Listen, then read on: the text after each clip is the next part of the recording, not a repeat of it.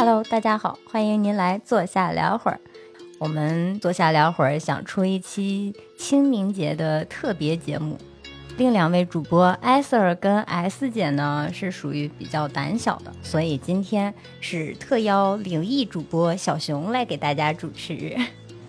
今天呢，我们有请到了新来的两位小伙伴，一位呢是我的好朋友小花，我是打酱油的观众小花；另一位呢是我们的新朋友比比。Hello，大家好，我是比比，然后是替补的灵异主播。比比同学呢有非常非常多的这个灵异类的故事，今天呢就是想要给我们的听众朋友们分享一些比较稀奇古怪或者说比较诡异的小故事。对，没错，清明节是真的是有点太多了，但是嗯，我想说的是一个可能是听来的，但这个故事我记得比较久，可能不会特别恐怖，但会比较精彩。我给这个故事先起了个名字叫《三个小人》，嗯，我是听一个姑娘说的，她是江南那边的人，然后她是有一年放暑假或者寒假，然后她就回到她的老家，然后去了她。公公，哎，不对，爷爷吧，爸爸的爸爸叫爷爷。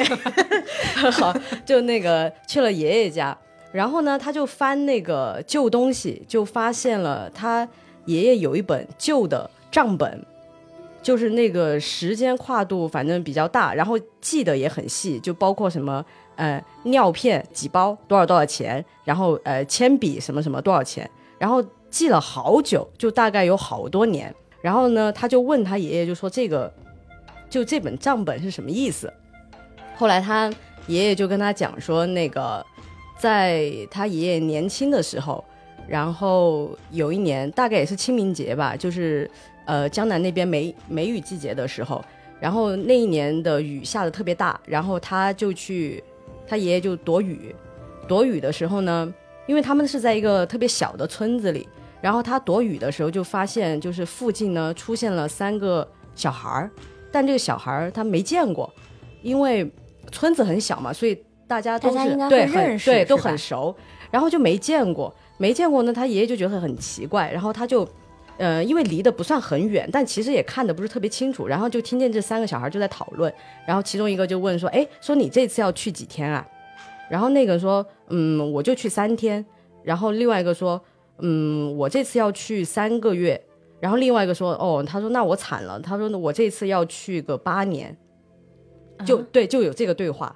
然后他爷爷也觉得很奇怪，心想说这个这个事儿，嗯，也不太对，但他也不知道到底会就又又怎么样。后来呢，就是雨停了之后呢，他爷爷就回家了。回家之后，他就一直想着这个事情，但这三个人就这三个小孩，他就再也没见过了。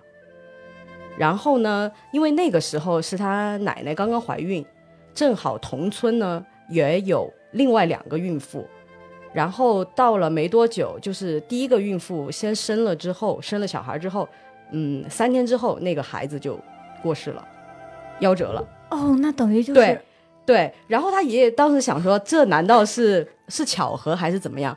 后来他也没说这个事情。然后同时他也在看着另外的，就是说再看一下有没有人或者见过呀，或者说听过这三个小孩，但都没有。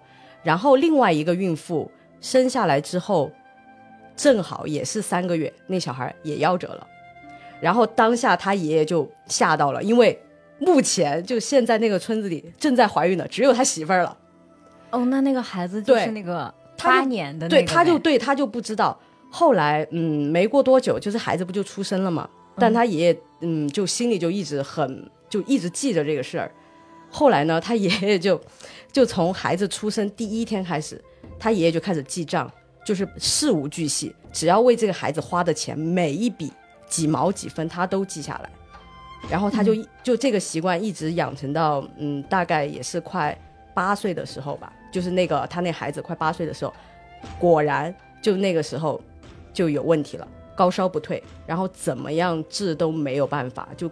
就医医生来看，因为可能那时候医疗条件的关系，就也有问题嘛，可能就是治也治不好。然后大家来看，就都说没戏了。后来他爷爷也真的是，他也没招了。后来拿出那张本，就疯狂的抽打他的孩子，就说你不要想走，就说我这八年给你花，就是给你花了这么多钱，你休想就在这个时候你要走。你如果要走的话，你要把钱全部还给我，就一直打，就是从头打到脚，就各种猛扇。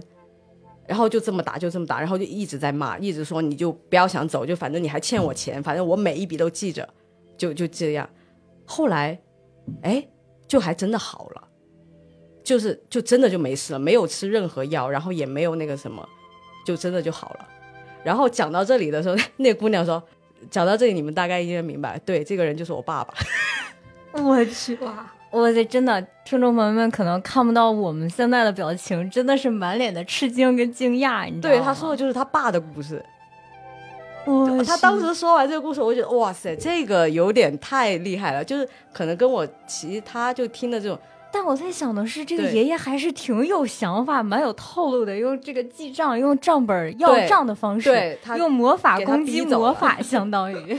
对，就是他，因为他也不知道这一招行不行，但他反正就这么试了，但是就行了。然后这孩子最后就平安长大，最后就对，就等于是留下来了。对留下来，然后就是这个讲故事的这个人的爸爸，他当时说的时候，哇，我就觉得这个真的是这个故事，我真的记很久。就每年到清明节，我都就可能下雨，我每次都会想起这个故事。清明节确实是大家都出来祭祖啊，然后可能这个我们的这个长辈们呀、已逝的这个故人啊、家人啊，也都会出来去接我们供奉的这些东西啊什么的。确实，在这个过程当中可能会出现一些问题。哎，就我想问一下，就是关于呃这种清明节的，就是各地的这种祭祀的有一些什么讲法或者讲究之类的吗？比如说像我们烧纸要选择什么十字路口啊什么之类的这种，但有的地方好像是烧的不是那种纸钱，可能是一些金银元宝啊，像南方这种比较多一些。呃，我们家那边，因为我是西南那边，但我们烧的还是那种黄色的那种那种纸，哦黄纸的那种钱，黄纸，对一般上面都会用那个铜对对钱什么对对对对砸的那个印子，是对不是？对对，啊，小花呢？我还真不知道，因为其实我从来没有见过我爷爷奶奶，他们是在我爸很小的时候就去世了，但是因为就是没有见过他那边的老人，所以他没有从来没有带我回过他那边的老家。清明你们怎么祭祖呢？不会烧纸钱或者什么之类的吗？没有，我家就是只有我爸会自己去看爷爷奶奶，但他从来没有带我跟我妈回去过，因为那边已经没有老人了。然后我哦姥姥姥爷还都还在，所以我从来没有去扫过墓或者是烧过纸这样。对，哦，那那还确实是。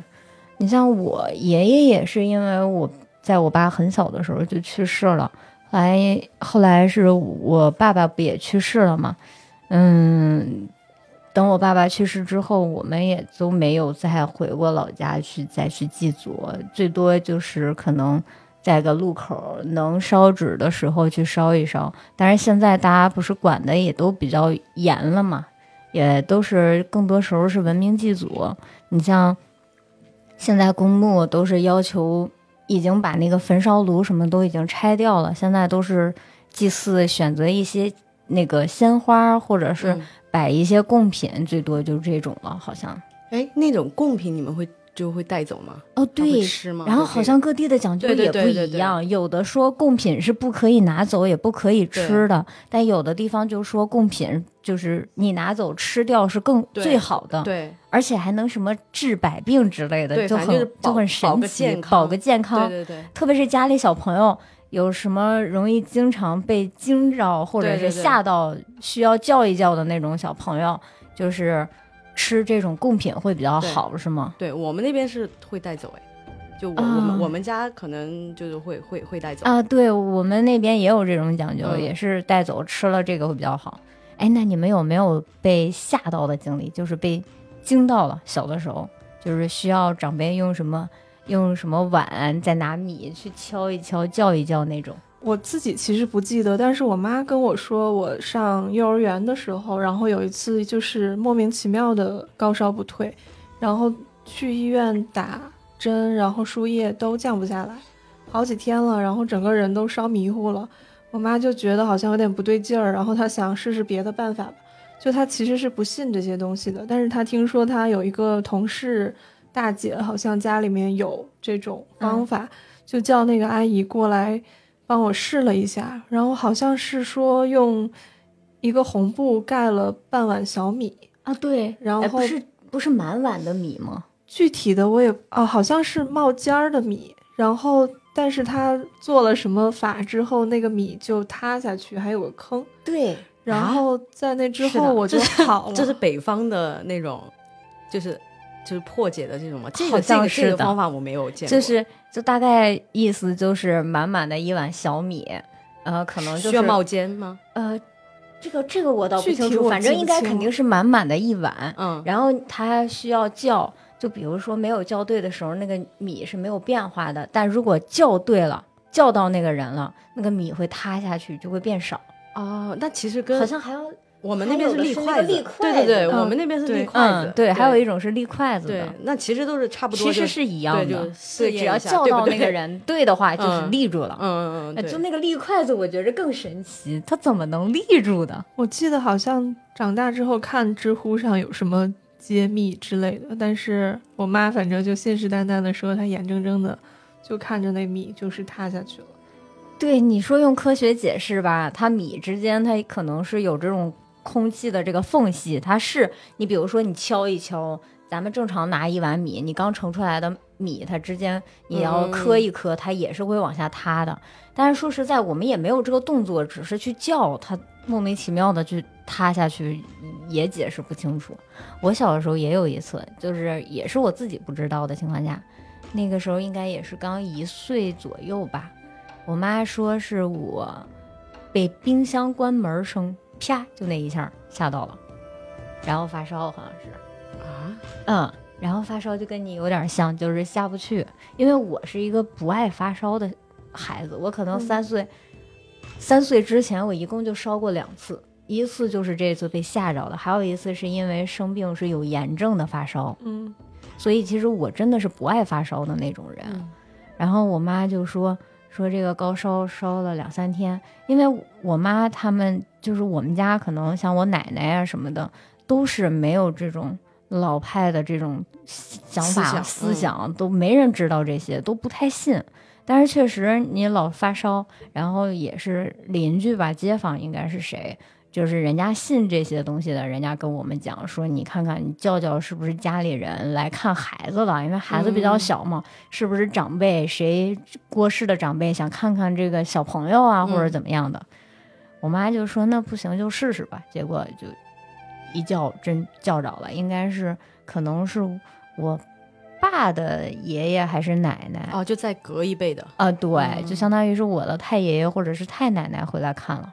嗯嗯，然后就叫完了之后就好了，就没事儿了，我就不烧了。而且那会儿发烧的时候，小朋友也不吃东西，对对对，嗯，就可能烧的难受嘛，你吃不了喝不了，嗯，就一直哭闹，那家里谁也受不了。嗯我妈也是说我那个叫完之后，好像半天之内就退下去了。对我妈说很神奇，就很快就好了。其实我妈就说说就能明显感觉，就是关冰箱门那一下，我我在我妈怀里突然就是吓了一跳，嗯就是动了一下，惊了一嗯下，就感觉没有什么，小朋友可能就是惊吓到了，但是就没有想到这个这么严重。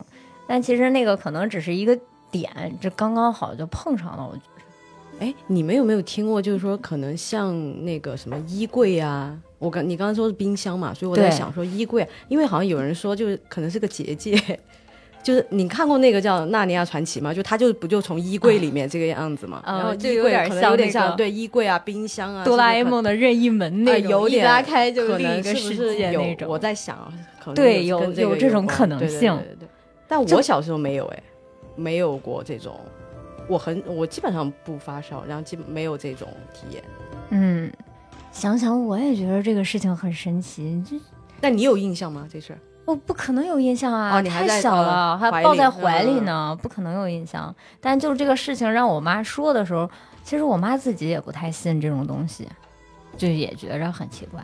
就包括我奶奶，后来很长时间嗯她都还是不太相信这个事情，因为我奶奶是属于那种就是老上海长大的，啊，他的思想都是属于受那种先进呃科学，对，就是嗯英法租界嗯这些地方生活，他可能受一些国外的影响会比较大一些，嗯他就没有这种就是老派的想法，他就完全不相信这个事情。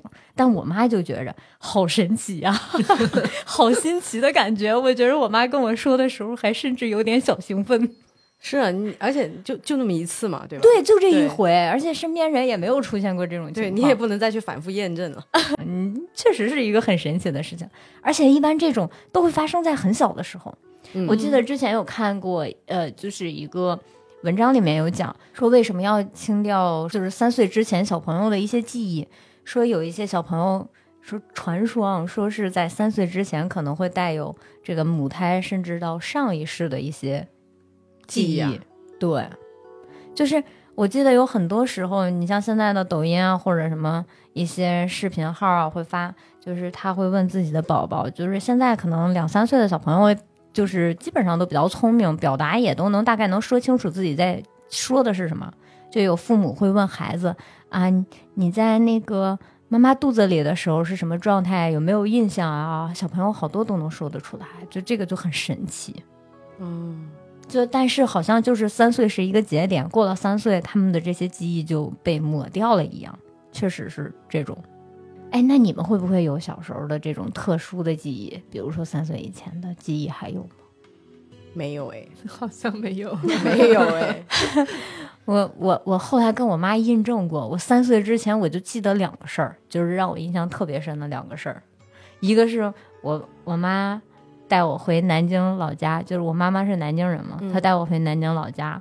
南京不是南方会讲那个正月十五看那种灯会嘛？啊，对，应该是我两岁半的时候，就是我印象中，就是家里面的亲戚，就是我的大姨爹带着我那个坐摩托车，我坐在他车上，然后还有印象就是我去看灯会的时候，我说我看到了一个什么灯，我我印象特别深，我看到了一个就是观音大士的灯，然后在他旁边是那个孙悟空。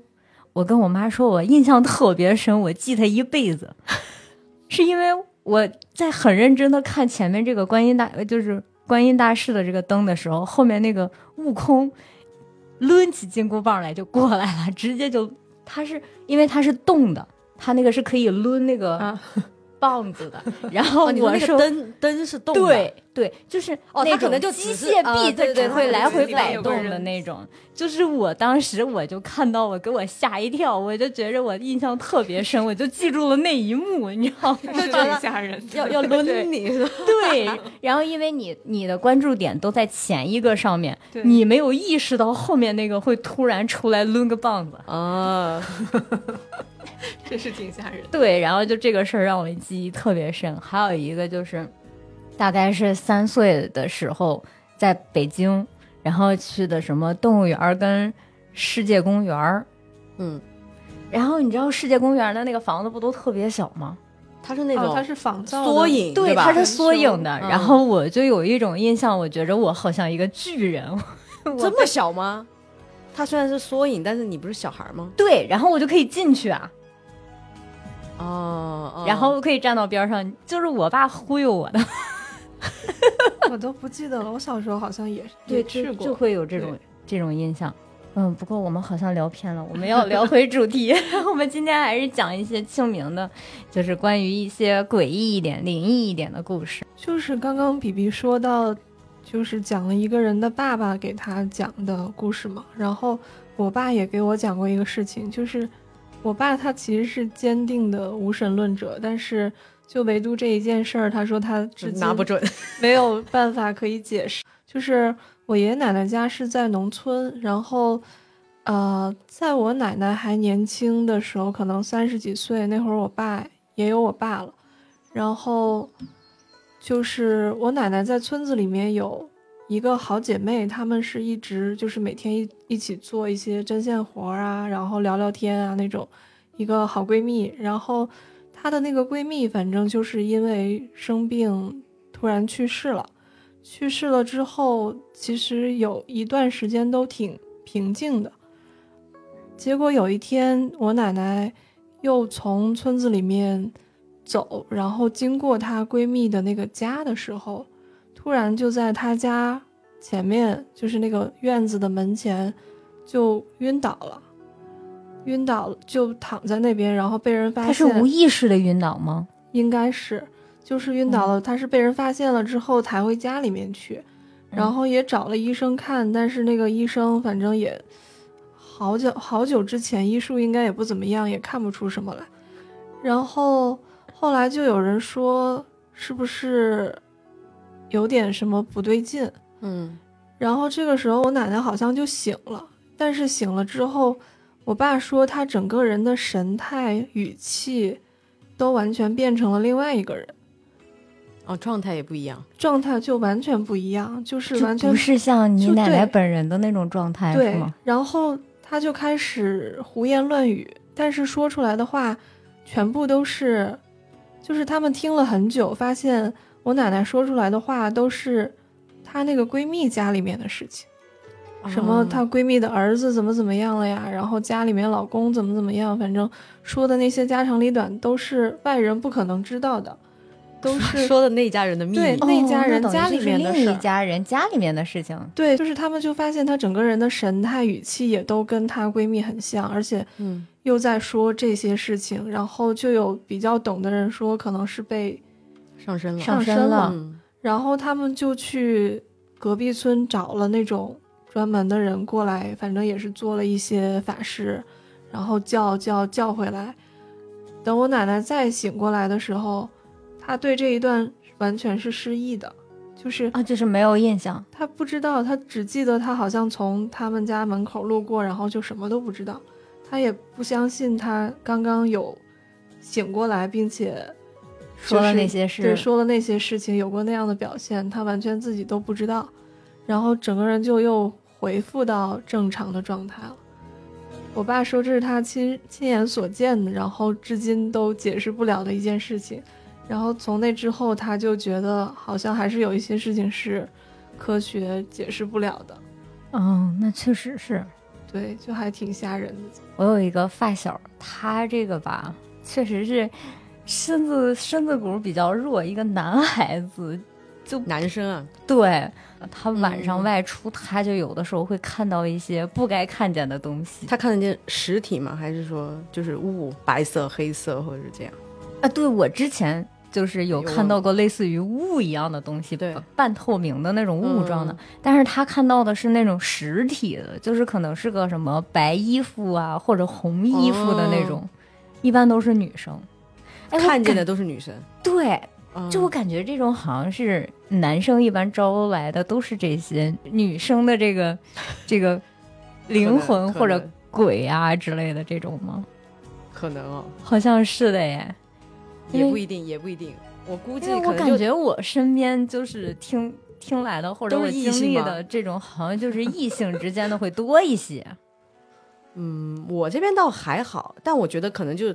他就当下的可能磁场可能对上了哦，对对，有可能就是那个时间节点就刚刚好碰到。对，我就感觉他好像是天生这个身体就比较弱，经常性的能看到一些比较诡异的东西。哎，我插一句啊，就他外表能看得出来吗？就可能精气神不是特别好，或者说是气色永远不不怎么样，睡不醒。对，就是有点那种垮垮的，因为他喜欢熬夜打游戏。一般我感觉就就感觉他永远都是睡不醒的状态，就不精神，而且有的时候他眼圈黑，特别黑，特别重。对，就是眼袋啊、眼圈这些特别严重。对，因为如果反正我感觉，就你一个人精气神如果不是特别好的话，好像会容易会有这种在面相上是能看得出来，就就是所谓的那种什么印堂发黑，对对对对，乌青乌青的那种。对，什么面色蜡黄。对对对，蜡黄可能是生 病。呃，他就看着会气色上会差一点点，是有这种。也比如说晚上放学的时候，就一大家一起走，路上明明没有人，但是过了之后，他突然问别人一句：“哎，你看见刚才那女的了吗？”就这个时候其实挺吓人的。对，就我后来我都不愿意跟他一起走了，我就改坐校车了。哦 哦，就是因为我们家离学小花应该知道，我们两个是一个城市的，我们家离学校大概。嗯小十公里的距离，就是要骑自行车也要远的。对，就是大概九公里、十公里这样子，就是离家。那路上没有人吗？就说你们你晚上下完晚自习就挺晚的，路上人没有那么多呀。小城市还是晚上没有什么夜生对活。，嗯，然后他就问你，哎，你看见刚才那女的了吗？穿一身白或者一身红，披头散发，你说你谁听见这个不慌啊？就你真的你没办法，就是那他会有后续吗？但他就就跟你说，他只是能看得到，嗯就是他也有后续，就是日常，这是属于日常生活。嗯，然后有的时候就是会出现一些，就我们说类似于像小花儿那个讲的那种事情，上身啊这种，他也有。哇，对，赶紧展开说说吧。就是那个时候是我们在一个高中嘛，就他比我大一届，他上高三的时候，我刚上高二，我们也是刚开学，他呢就是长得还行。就是经常会有很多漂亮小姑娘去追他呀，去倒追他怎么样，给他送情书怎么怎么着的。然后呢，那个时候他也比较皮嘛，男生也不爱学习，到高三了就还在耍朋友早恋。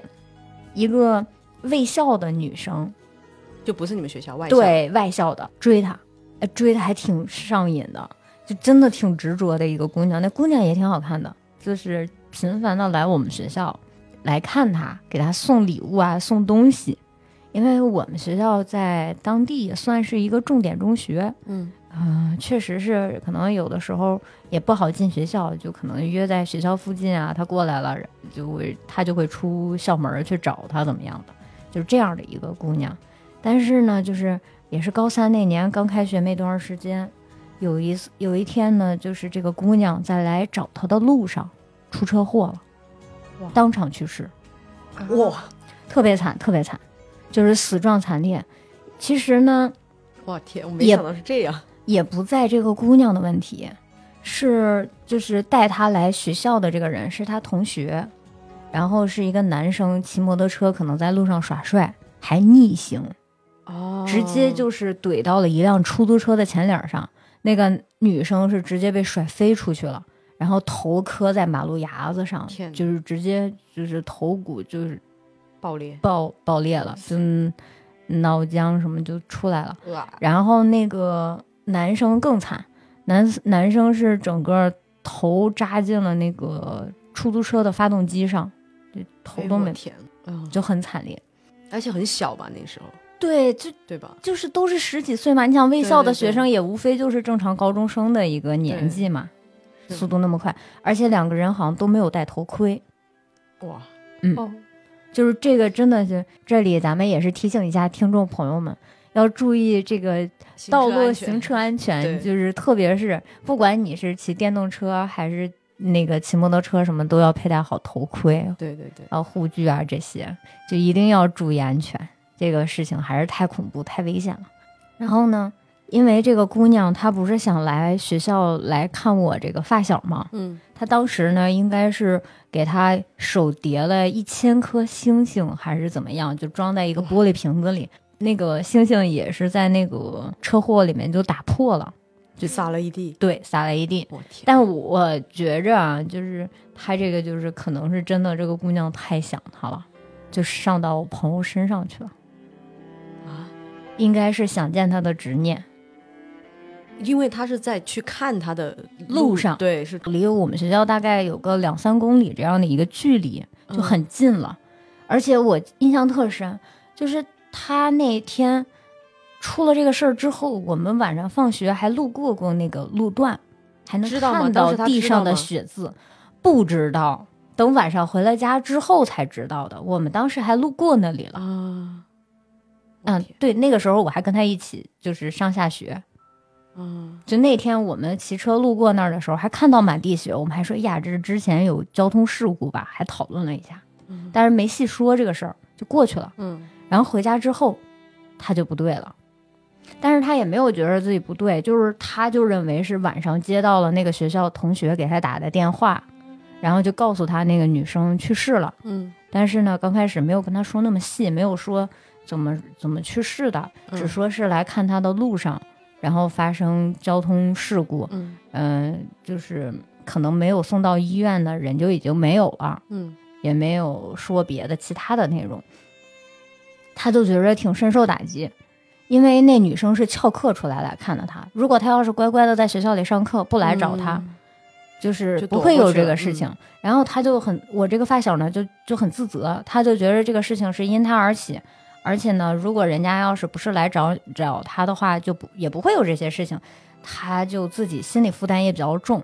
他就觉着挺难受这个事儿的，而且那个时候他已经想好就是要跟这个姑娘在一起了，所以那姑娘就很开心的过来来找他，哦他还想着说来了之后我就跟他讲，我们两个就谈朋友啊什么的。就正，式开始对对对，结果就他就自己就心理负担特别大，他就没有想到可能是在那个路上发生的一些事情，他只是想着。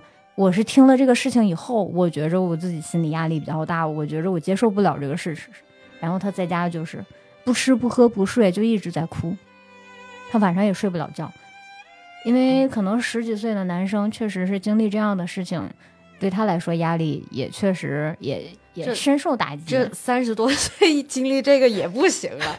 但是那个时候都是十几岁嘛，对对对，没有都还在上学，还没有嗯经历过一些什么大事件之类的，就这个事情确实是也让他挺挺受打击的。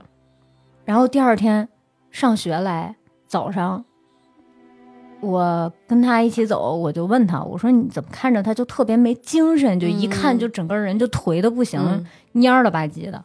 然后我就问他怎么回事儿，他就跟我大概路上就说这事儿嘛，因为路上也比较远，我们就说了一路，也大概就说了一下，但是他没细说。当天上课，我说那你这不行啊，我说你不行，你白天上课你睡会儿或者怎么样的，一晚上没睡，顶着俩黑眼圈儿出来的，嗯我就看着他也不是太好，我说你也你也别那个恍惚了，到时候怎么怎么着了。然后我就跟他说，结果那那一天我们正常情况下呢，白天在学校里边儿，因为不在一个教学楼，也离得比较远嘛，也不会有太多过多交流。等到晚上放学的时候，就感觉他整个人的状态更不好了。嗯就是怎么形容这个人呢？就感觉他好像笼罩着一团黑雾，就特别的丧，你就感觉他要死要死不活的那种状态。嗯但是我当时我们谁都没有想到是这个事情这个原因造成的。嗯，他那个时候就已经上身了吗？是的，哦，然后这是第二天了，呃，晚上回家，回家之后应该是他去问了那边学校的学生，然后怎么回事儿，就问了很多细节了嗯他就彻底崩溃了。嗯哭得更凶了。大晚上呢，给我，但是那个时候吧，就是也没有像现在什么手机啊、网络那么发达，嗯他就给我发了一个，应该是短信，短信短信那个时候还没有微信这些什么然后他给我发的是短信，我俩就是我印象中那个时候好像还在用小灵通的年代，嗯就是有那个短信，短信就是嗯来回的，就是对对对聊天嘛。因为太晚了，家里人都休息，也不方便打电话、接电嗯话这种的嘛。然后就是沟通过这个事情。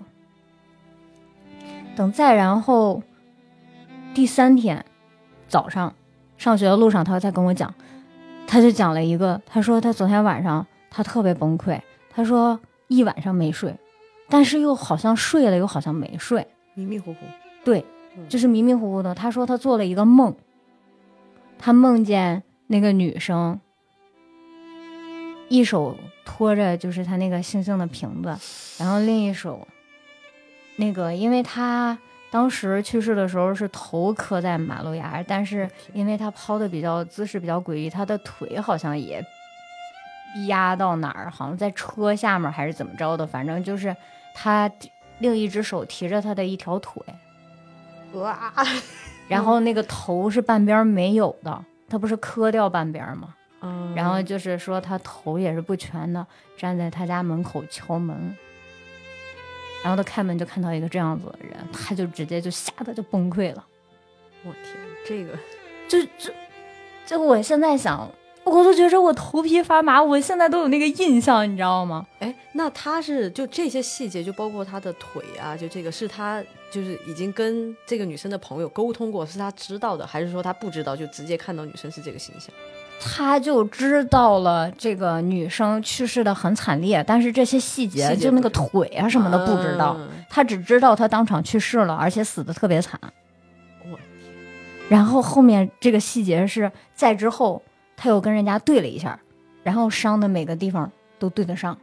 嗯然后呢，那个男生站在他的窗户外面，没有头，在敲哦那个玻璃，骑车的那个司司机，对。我天，在敲玻璃。在他家他他窗户几楼啊？窗户。他们家五楼吧，我天，就很吓人，对不这对？个你正常人，你做这个梦，你大晚上你做这梦，而且呢，他只是认识，他知道那个男生是他的同学，嗯，但但不熟，嗯嗯嗯因为他没有怎么去过他们学校嘛，所以只是知道这个人，所以他对他的脸没有具象。他也没没有有脸吗？呃，对他也不知道是没有头还还是是没有看到脸，嗯就是他没有面容或者是没有头颅，也不太确定。他只给我说他没有看到人的脸或者头，就是在窗户外面敲玻璃。我天，这个就这样的梦，你说你谁看到不？谁做这梦谁不吓醒？这真的是也别睡了，这个梦。对啊，就就只要闭上眼睛，他就能看到类似这种画面。一个就是敲敲玻璃，要不然就是在敲门。你说你这梦，你这一晚上，他就真的特别崩溃。然后呢？然后这是这是等于是到第三天了吗？第三天睡醒了，他早上跟我说的这些事儿，嗯他把这个梦复述给我了，然后我就 你还能听课吗？我要听见这个，就一一一个白天都没心思上课了。我哇塞，那你可能是没有看到他本人什么样。我可能那个时候也比较年轻，也比较虎，我也不太信这个。当时在这一刻的时候，我所有的想法都是，这都是因为你听了他们给你讲了大概这个事情，嗯，自己做的梦，自己做自己想出来的，自己吓自己自己吓自己。我想的就是自己吓自己的梦。嗯，我是因为我觉得他自己心理负担太大了，因为一下两个年轻的生命就这么对对对去世了，他心理压力太大了。对，他就等于是自己在自己就是过不了自己心里那一关了。我想的是这种，我就没有往那个方向去想。嗯，但是呢，到第三天，你想人什么人什么好人两天不睡觉，是，而且就是也不吃不喝，人都瘦脱相了，就感觉他稍微有点儿就是。本身他的脸就是比较有棱角，就比较瘦清瘦的人，嗯他就属于那种麻杆儿型的身材。你就想吧，两天不吃不喝，水也不喝，喝不进去，喝了就吐，啊，吃了也吐，就吃不了东西。那他真的，那这两天我估计就精气神儿，就最后一点完全就精气走了。完全完全没有精气神儿，就废了。嗯，然后那天但他还来，上课。哎，毕竟是高三嘛，也不想嗯让家里人担心，嗯，那肯定就出来了。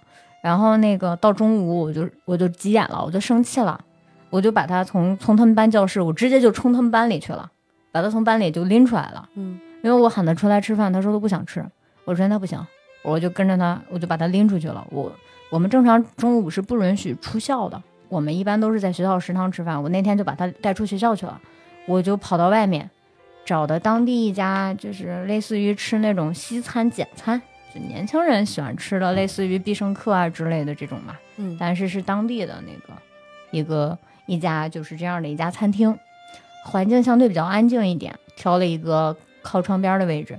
我说你这样不行，我说你今天必须吃东西，你今天要不吃东西，我跟你说咱俩谁下午都别走。你今天要不把这桌上的吃的吃完，你就别想出这个门儿。然后这是我逼着他，他说他不吃。然后我就真的，我当时那一刻我就生气了，我这怒火顶顶脑门儿就上头了，我就噼啪一顿劈头盖脸的骂。为什么呀？就我真的太生气了，我就说你这个人你怎么能这样呢？而且你现在就是说你自己这个状态，你家里人就不担心吗？身边朋友人就不担心你吗？你现在这个要死不活的状态，而且那天他整个脸都感觉是黑的，就比他平常的肤色要暗好多，然后是又黄又黑的那种状态，而且整个两个黑眼圈感觉特别的重，眼睛也没有精气神儿，嗯，而且人也瘦的脱，有点就是就能感觉到人已经瘦脱相的那种感觉了，因为他本身他就瘦嘛，嗯就特别明显的这种变化，你谁看了不着急啊？而且我俩从小那个一起长大，你说你天天这么恍惚，你要自己骑车回家，剐了蹭了的，你再出个闪失怎么办呀？嗯，这倒是。对吧？嗯，你你到时候真的这这又多一个年轻的生命去世，对吧？这我就一下就急眼了，我这真的是劈头盖脸一顿骂，我说你今天必须吃，然后我就那个拿那个叉子插了一个吃的，就怼在他嘴上，我就感觉他会怼吐吧？他吃了吗？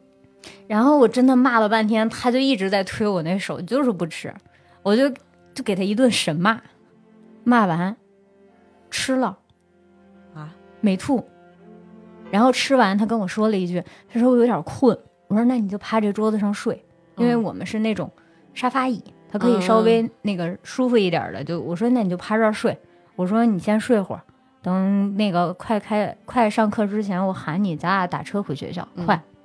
然后行，他就睡，结果再睡醒了，人也恢复正常了。什么恢复？你说气色什么的就就是你感觉他有精气神儿了，而且缓和过来了，嗯而且说话也正常了。是不是被你骂走的呀？对，就是骂走了，我把那个女的从他身上骂走了，哦就是因为我骂的 可能太难听了，不是，属实有点太难听了。因为比比之前经常教导我说，你要是遇到这种事儿就骂街对，就是骂街，然后就真的给骂走了。因为这个事情后面是怎么印证的？他就说了，他说他就感觉他这几天超级恍惚，对这几天的事情他都没有什么印象。我说嗯你这几天你给我讲的这些，他说我是有印象，我接过这个电话，我也大概知道他出了个什么事儿，但是细节的一些东西，他说我跟他说的这话，除了我最后那天骂他骂的特别难听，他他听 他记住了，别的他前面什么他都没记住。哦，但我觉得可能是这个女生，我觉得应该不是上身，因为如果是上身的话，她可能是会就包括声音啊，应该可能她那个跟着他，就是跟在他身上了，不是叫上身，这应该叫就是跟在他身上了。后来他妈，他跟他妈说这事儿了，他妈妈是比较信这些的，带他去找专门的人去看过了。所以从这件事儿之后，他妈妈对我也特别感激。他说这个姑娘 救了他一命。嗯，他说这个女生一直跟在他身上，是想要索命的，就想让他跟他一起走，就是哦，因为他对他的执念太深了，嗯他就想我要把他带带走。嗯所以他那几天的那个状态，他也不能，因为可能是因为跟在他身上嘛，所以他就不吃不喝，吃点东西就吐了。因为你是个正常人，他如果说一直跟着你的话，你也会不好，对就跟的太久的话，对，就跟了三天嘛，就相当于其实实际上在他身上可能也就两天时间，嗯，就头一天是下午晚上的时候，我们回去的路上跟上的嘛，我天，就很吓人，是不是？嗯关键是我后来想这个事情，我自己也头皮发麻。我还经历那个车祸现场的时候，我还我们还讨论说呀，这儿出车祸了。是不是就那个时候哎？对，就是那个时候，人家后来找师傅去看了，就是那个时候，因为你经历了他那个去世的那个地方，对，因为他们说必经之路嘛。对，因为如果说去世的话，他可能会就一直在那个附近，然后正好，他我们正好，见到了他见他想见的人，他就跟上了。对，而且呢，就是你知道我我为什么说我说我解释不清这个事情，就是因为我发小在他趴下睡觉之前是完全就是人不人鬼不鬼的那么一个很丧的一个状态，然后嗯等到其实他睡觉总共就睡了大概最多也就一个小时，因为午休时间总共。下午上课两点，中午十二点放学，就两个小时。我们俩中午吃东西，你还骂了半小时，对我还骂了半天，最多也就能让他睡一个小时这样子。嗯，但是呢，就是睡醒了之后，整个人的精气神儿是回来的状态。虽然不能像我们正常人很嗯健康的状态，就是很有精神，但起码你能看到这个人有神儿了，嗯，就不是那种看上去半死不活的状态。对，他妈最多说他，你不要老熬夜玩游戏或者怎么怎么样的。他妈妈是比较惯他、宠他的那种，家里也有钱，就不会想到说会突然莫名其妙会有人在他身上或者怎么样的。对家长，因为他可能不知道这件事儿，所以可能不会不会注意。对，而且其实那个事情就很诡异，就是让我现在想起来，我要不为什么对这个事情印象特别深，就是原来我也不太信这个，就是最多我们总觉着他晚上给我们开玩笑一样，说，哎，你看见刚才那女的了吗？坐墙头上什么之类，站马路边上这种，我就认为他就是男生无聊，你知道吗？他就是大晚上吓唬人的那种。我突然想到一个细节，他那个姑娘不是举着大腿上他家门口吗？你知道他跟他说的是什么吗？他说我好冷啊，这真的很冷，是不是？这是真的很冷就是。你真的在那个状态下，他一直在给你强调的是我好冷啊，就他是在反复说这个吗？还是说就说了这一句？应该是就说了说了不是一遍，但也没有反复说。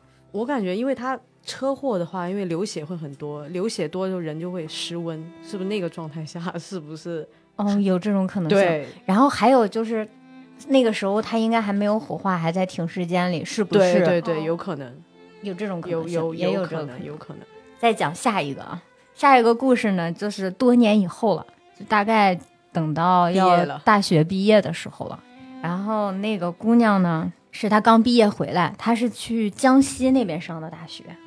然后等到他刚刚回来没多长时间，他妈妈呢就很着急，就希望他早点结结婚生子婚生子那种，就是玩命的给他介绍对象。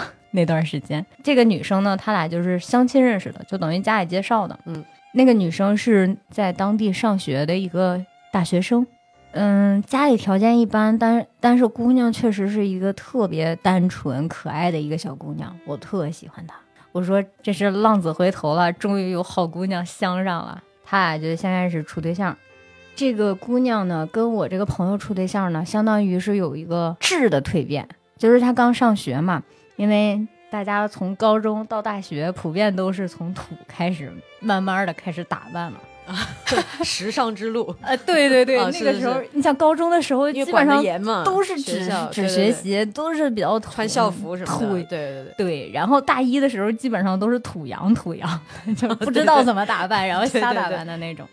他妈妈也会经常带这个姑娘去什么做头发、买衣服、逛街，就各种给她买买买，因为他家里条件真的还可以，在当对男生嗯在当地还可以。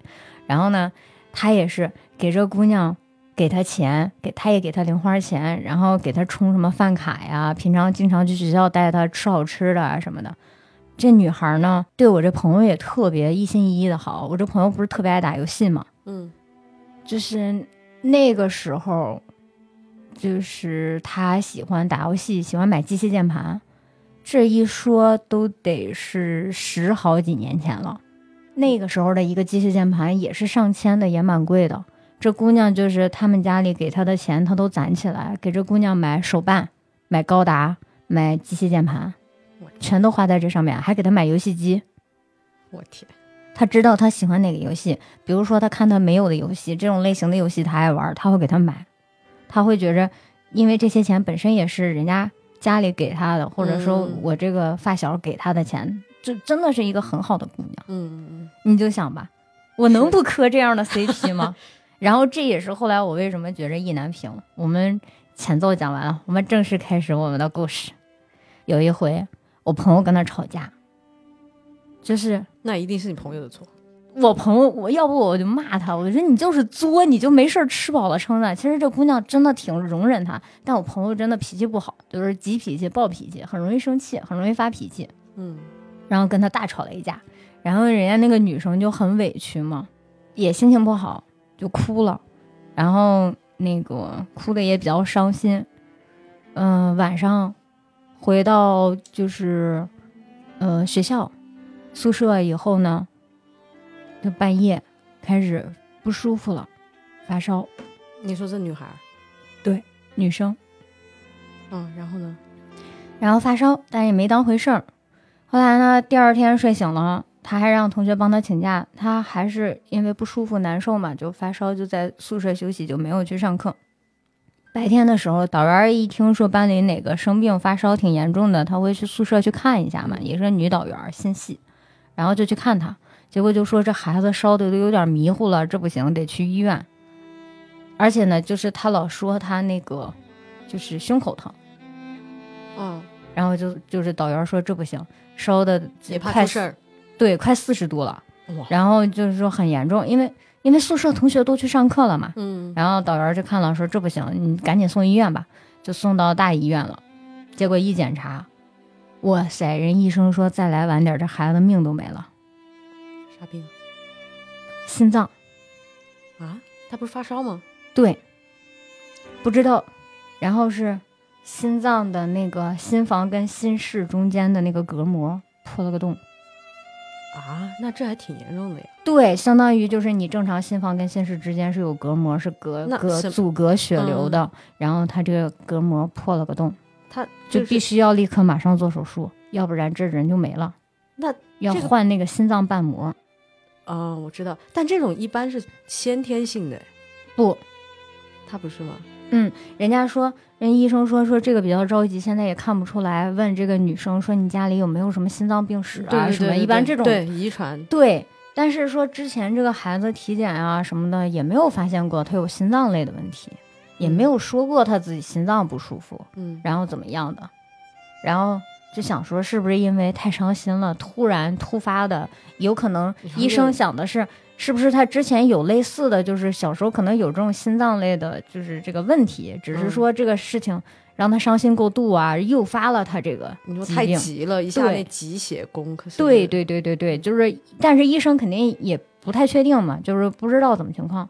然后这个时候男生家里面也知道了，男生的那个爸妈也都去了，就我发小这个爸妈都去嗯。医院去看了，然后说那咱们因为女女生家里就是一个农村的普通的一个正常的一个农民家庭，嗯。然后他的收入也没有很高嘛，人就说这个手术也比较风险比较大，也得赶紧把这两个老人也得叫过来，得得得给他签字做决定啊，嗯。因为这个是这样的，就是这心脏瓣膜，它有两种，就是有一个就是是叫什么，类似于什么机械类的瓣膜，那个呢、就是差一点，然后另一个是好一点的，叫什么生物类的瓣膜，然后就是会贵一点。在那个时候，好像那一个瓣膜大概要个二三十万这样子。嗯然后当时其实这个我这发小他们家里真的挺好的，他妈妈含糊都没含糊，说做这手术的钱我们出了，哇，那是就给换了，说给孩子换最好的。嗯到这个时候呢，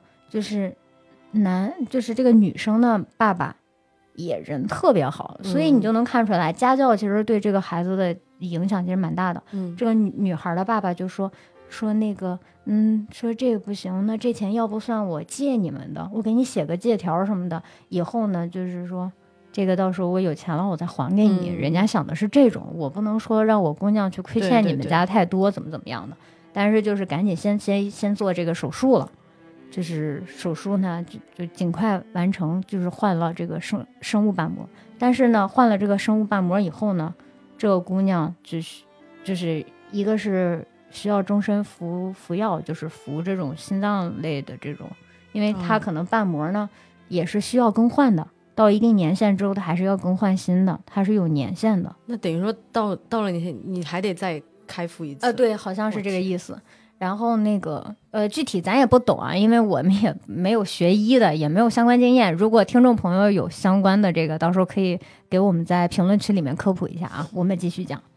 然后就是做完手术以后呢，这个姑娘清醒过来，知道怎么回事了以后呢，她也跟我这个朋友就说说提分手，她要跟他分手，因为她知道自己的身体情况呢，以后也不宜结婚，然后也不宜生孩子了，嗯因为他这个心脏的问题嘛。嗯嗯，就是其实这个时候男生还是就是我这发小还非常的坚持，因为他真的非常喜欢这个姑娘。嗯，那他早干嘛去了？哎，说的就是，然后意难平，哎烦死了。然后呢，就说说后面等到做完手术了之后，大家就开始盘这个事情，跟医生就沟通，说医生就问家里面，就说你们家到底有没有相关的这个心脏病史或者怎么样？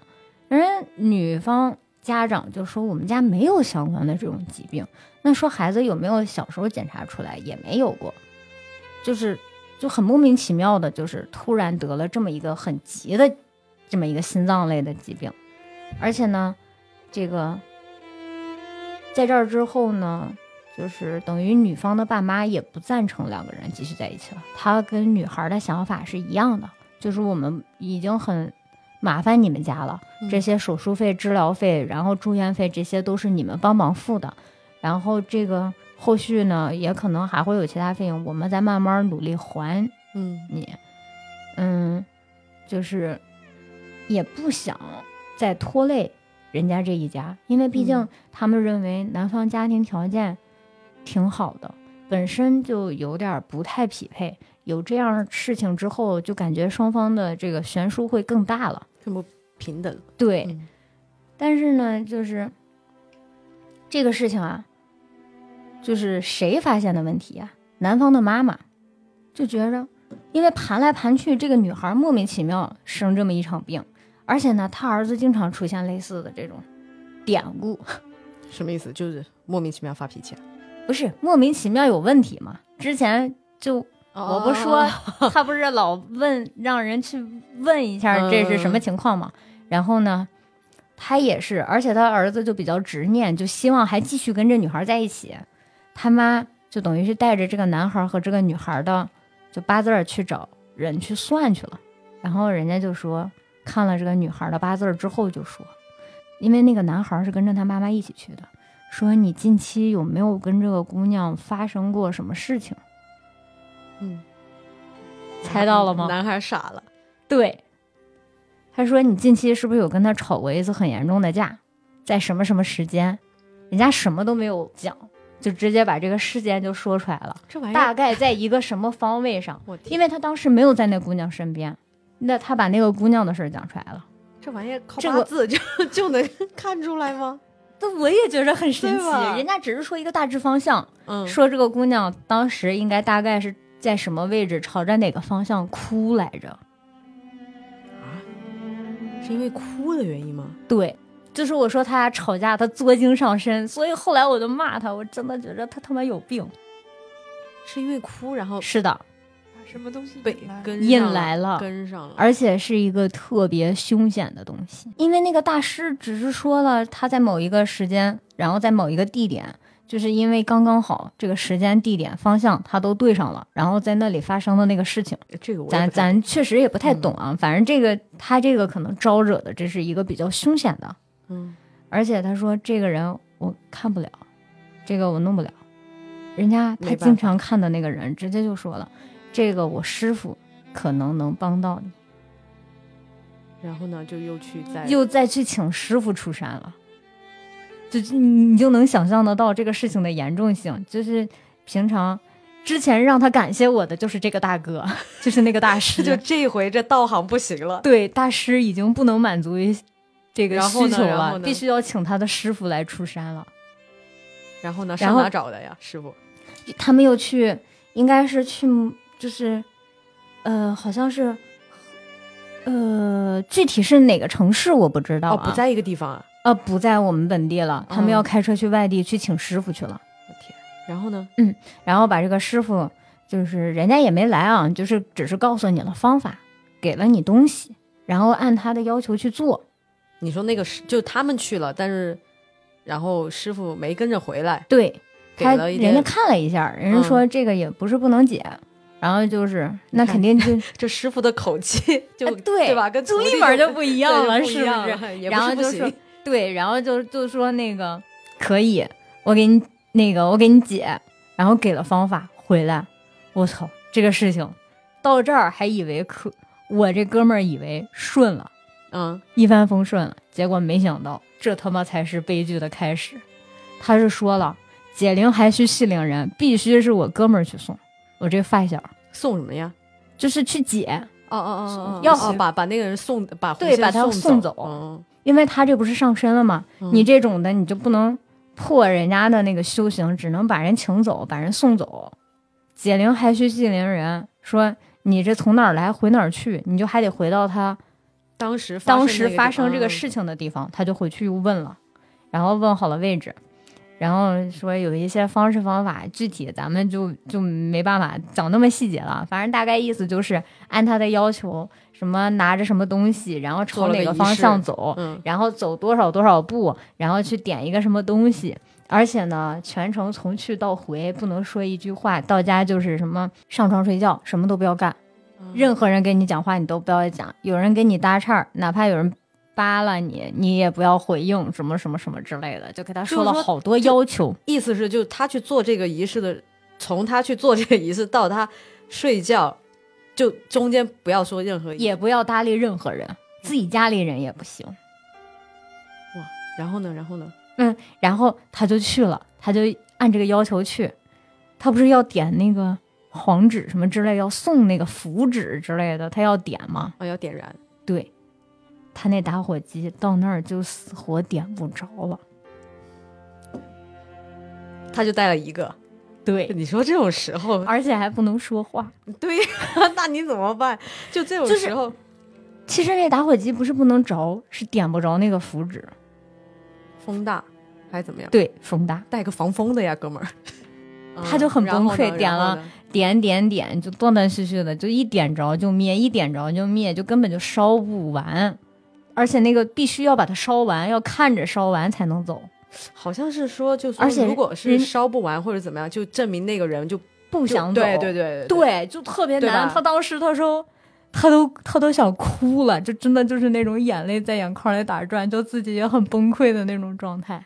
他后面跟我说的这个事情是这样的，好难好难送，他路上还老有人，还有老太太跟他搭讪，老太太不知道呀，不知道在干嘛。但是你要想，他能被招上身的位置是一个很偏僻的地方，旁边是菜地，因为那个那个那个姑娘上的是农大啊，学校的菜地什么的，所以你周围没有人。你刚刚说的这个老太太是附赠的一个故事吗？就他跟我说有老太太跟他搭讪，嗯，就是跟他说话，你在干嘛呢？什么之类的，他都不敢吱声，而且他也不知道这老太太是人是鬼。嗯，然后呢？然后他又点，他又很崩溃，他又点不着，旁边还有人给他捣乱。你说这人能，我要是他，我可能都得哭了，我都得哭出声来。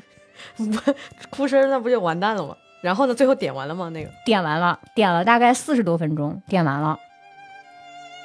他要往回家走的时候，坐到车里，他的车又打不着火了。然后他也不能说话，也就是说他也没办法打车回家，对，那怎么办？车打不着就放那儿了，人走回家了，多远啊？可远了，走得 俩小时了得。那时候也没有共享单车哈，也没有滴滴，对，滴滴滴也不能用，它他不能讲话呀讲话，可以直接下单，然后手机跟那人万一那师傅打电话说：“哎，你到哪了他不能搭理任何人。对呀？”然后他走回家的，确切说，我觉得他可能是跑着回去的，他可能也不想在那地儿待对停留。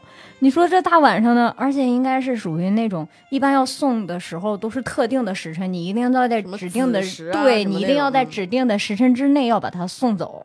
然后他就觉着他送完了，他还要必须好像有一个什么时间之内到家，可能是这个我具体我没细问啊。哇，就还现实的呀，就是说他必须在那个点到家，那个点睡觉睡着。应该我觉着他可能是有，那他但这个我没有细问啊。咱们就是走回家了。然后呢，就他这仪式弄完了吗？弄完了，你就想吧，他这一路上，他看着谁，他都不像，他觉着别人都不像是人。对呀、这要是搁，就是主要是前面那个老太太就给他整郁闷了。嗯，然后等到到家之后呢，就赶紧上床，还死活睡不着他想发生这么多事儿，你要我也睡不着呀。啊。对，就是这就觉得这个，但是他应该很累，但睡不着。对，就是想睡睡不着嗯的那种状态。然后其实他心里也挺自责的，因为这姑娘本身就是因为他才招上的这个狐仙儿，而且还因为他要去送还送不走，他也觉着挺挺对不住人家的。我觉着嗯，然后呢？这个事情不就结束了吗？送走了，对对对，然后又回到那个师傅那儿，说他没有送干净，然后又啊二次的给做了一场法事。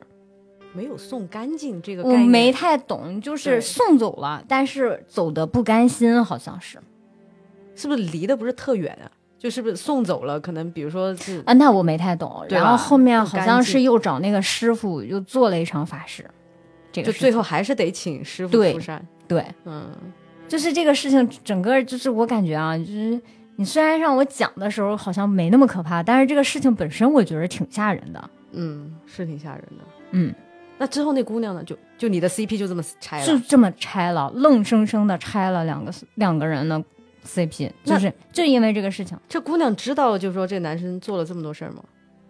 她应该是知道的，但她应该不知道那么多细节。她那个时候还在医院呢，哦，就她自己本身身体就没好。他刚做完手术嘛，但是这个事情是查出来有这个问题了，然后就是大家就去那个去去去处理这个事情，因为你得赶紧处理。说心脏如果说如果不赶紧的把这个就是这个狐仙请从他身上请下去的话，有可能还会对他造成二次的，就是一而再再而三的这种嗯伤害，就是没就没完没了的。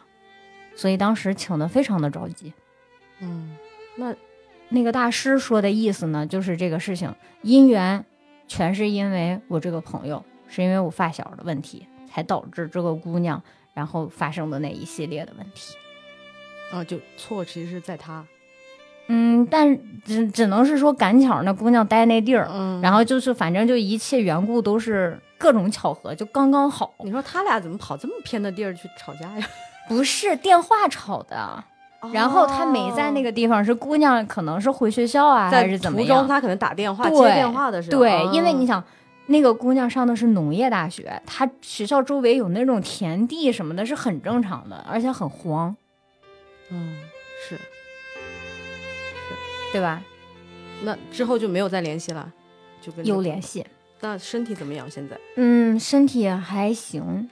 然后就是，其实男生家里就觉得对这姑娘特别亏欠，他妈妈把他也不想让他们两个人再有其他的念想，嗯，就把这个姑娘认作自己的干女儿了，哦，变成了兄妹。这就是我的意难平。那我的 CP 变成了兄妹，什么鬼？那还有联系吗？就等于说可能当朋友嗯。，但是就是避着联系，就是男生的妈妈尽量避免他在家的时候喊这个姑娘来家里做客，就是避开他们两个人之间的关见面，因为我觉得两个人之间互相都是有感情的，因为这样的事情而分开也不谁都意难平，我觉着一家大家都是这种状态，而且后面其实。嗯，男方的家里还帮着女方的爸妈去扶，就是帮他们做了点小生意啊之类的，帮帮衬了一下呢。还那还不错呀。那你发小家里妈妈什么的，我觉得人还不错，对，主要是这个女生家里也蛮仁义，也没有因为这个事情对就缠上了是吧？就讹嗯上你或者怎么样的。人家想的是我们家自己孩子没有福气，我们自己孩子的身体有问题，人家也没有多想。但实际上，其实我觉得只有男方妈妈或者他们家里面人知道这个具体的事情的原因到底是什么原因造成的。嗯但这个男孩儿，哎，反正在这个事情之后，就这是比较大的两个事儿了。你像平常的那些小小不言的，见个什么平常叫一叫啊，这很常见，动不动就要叫一叫。嗯，哎，但其实啊，就是说他们说就是这个东西就是阿飘啊，就是他可能嗯让每个人看见的样子其实是不一样的。对，意就可能意识形态不一样。，对，就可能有的人看的是白色，有的人看见是灰色，有的人看见是黑色。对就，而且有的人能看到实际的那种状态，对，好像是跟身体，就是包括你的八字，好像是有关系的。你的那个命格里面哪一块儿比较薄弱，它就是走哦，你这是跟的什么。八字有关吗？好像是，因为人家不是说讲什么人命硬嘛，命格硬嘛，八字比较硬。不是，不是我意思就是说是八字就是决定你看见是什么，就看见的是什么形态吗？我感觉还是跟个人体质，就是你比如说八字比较弱，你这一段时间就是那个受某一些磁场影响会比较严重，你可能看到的就是这种意识形态。嗯然后像我还有一个好朋友，他就属于有阴阳眼的那种，他看到的就多数形态下就是不是一个，嗯、就是实际的一个状态雾，就可能是雾，但是又能看到一个大概是人形的半透明的一个东西，模模糊糊的那种对，模模糊糊的那种状态。因为我问过他，都白色吗？嗯，大部分时候是看到这种，但但他没有跟我细说，他说你别问了，就就这个东西我，我可能真的好奇啊，我身边有这样的人，我就就好奇，我会问人家这些事情。那我说一个我发小的事儿吧。好，你讲。嗯，我发小呢，他是差不多在我们上大学那时候，他就去当兵了。嗯，嗯发小，我跟他是从小等于说是邻居，然后他就去当兵，在那个某个边境的那一块儿去当兵，然后你是女生，然后呢，他当时就说在他们那个就是那个叫什么连，在那个里面。嗯有一对那个表兄诶表姐妹，他们嗯两个人就一个表姐一个表妹这个样子，他们两个人就很阴，嗯。就是就刚刚说的那种人，可能气色呀什么就都不太好，嗯嗯嗯，然后两个人反正就神神叨叨的，但是呢，两个人分开就都很神叨叨，但合在一块儿就更神。嗯。然后呢，呃，我这个发小他们的那个工作当时是需要晚上大概可能凌晨要去值班儿，我你知道吧？就是对。还要自己去是吗？对，当然是两个人，然后是那嗯。种在机房，然后就要去值班儿。那天呢，他就好死不死就跟到里面，就那个那个那一对表姐妹里面的其中一个，就他俩要去值班，差不多是凌晨的时候。然后呢，那个机房的门等于是在他俩的后面，然后他跟这个呃，等于说这个他另外的一个他这个这个战友，他们俩是等于说是一个 T 字形的，但两个人的背都是对着那个门的那一块儿。嗯，啊，然后那时候是夏天，他们就没有关门，然后就在那边就就在那边工作。后来呢，我发小就说，他就说，就他可能工作了一会儿，他就觉得就是有一点奇怪，但也说不上是为什么。后来呢，他就往那个就他们那个门那边就就看了一眼，然后他当当当时他就跟我说，他说你猜我看见了个啥？然后我说那你看见了什么？他说他看见了一双黑色的男士皮鞋。头就是那个皮鞋的头，就是他可能要将出不出在那个门的那个地方，门门什么地方？就是门的就边儿上能露出对对对对，脚是吗？他没露出脚，他只露出了一个头，就一个皮鞋，黑色皮鞋的头一双，对，就在那边。然后当下我朋友说他的背就已经凉了，因为他是背后看见，他晃了一眼，但他就就当下他就 心如死灰，但是他又没办法跟那个。旁边那个他那战友打眼色，因为那女的本来就很神，他又怕吓到他，万一他又发生什么事，但他们那工作还得继续干呀，就还得继续在那边在值班。嗯他就想说，先 先先就别管这事儿，然后我还是就继续在忙他的工作，但他又放不下那个东西。后来呢，他就工作了，工作一会儿，他又就很想要再看一下，就再确定一下刚刚是不是看见。后来他就再看了一眼，然后那个就那双皮鞋呢，就挪到了门的就正中间，就是那个只有鞋。只有鞋，他就看见的就只有一双那个鞋，但是他也没办法说，他看了一下他那个就还另外的那战友，那那个女生因为也是背对着，但她没有转头，所以他就想说算了，就我还是在专心的工作。后来呢，他就没有说再大的回头，因为他还是在工作，但是他就余光再看了一下，那双皮鞋已经移动到了那一个女生的后面，那就是奔着那个女生来的。呃。是不是奔他来的，我也不知道啊，因为他当下就在那边，后来他就没有再敢看一眼，就是那个他那个视线范围就没有再往后再挪了一下。后来就是差不多他们下班了，他跟这个女生就一路走在那个路上，他就在想要不要跟他讲个这个事儿。然后那个那个女生也没说话，他们俩大概走了一会儿，后来那个女生就突然开口了。那个女生说，刚刚在工作的时候，她后面一直站着一个男的。你知道什么意思吗？就是说、嗯我朋友看见的只是那双鞋，但那个女生他看到的是一个人。对对，就是这就好比有些人能看到他的意识形态，有些人只能看到一团雾。对，但是其实我这个发小他不是这个体质，他除了就是当兵的那个时候有过这些经验，后面就没有了，哎，但是军营里好像是容易出这种事情，因为都在很偏的地方，对而且没有灯，是的，他们又你想又值夜班。是的，哎，我再插插播一个，因为她这个她这个女生，她她这个女生，因为嗯、前几年就我这个发小她结婚的时候嘛，后来我还回去参加过一次，她也请了她很多战友，然后当就有这个女生，但当时我不知道，但我看见这个女生的时候，她那个样子确实没有什么精气神，就 是就是、啊对，就是那个样子，就是那个脸色也非常瘦。他个子大概有一米七，他有没有九十斤我都不知道，就非常瘦，然后那个脸色也不好，就是就是像个竹竿一样。但当时我不知道就是他呀，后来是我们在那个在聊天的时候，我跟他另外一个战友在聊天的时候，他另外一个战友就就就正好说到，后来我说是他吗？就我第一个反应我就说是不是他？他们说对，就是他。就他还真的是，就有的时候你表现出来的是什么样的状态，大家一眼就能感觉出来。对，因为当时其实，在他们这个就部队里面，还是有很多的这种事儿。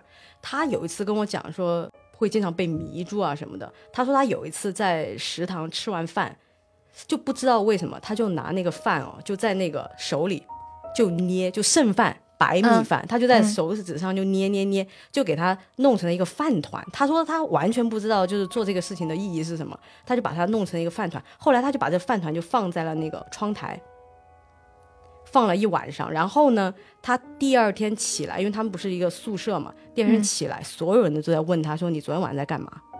他说他没有印象。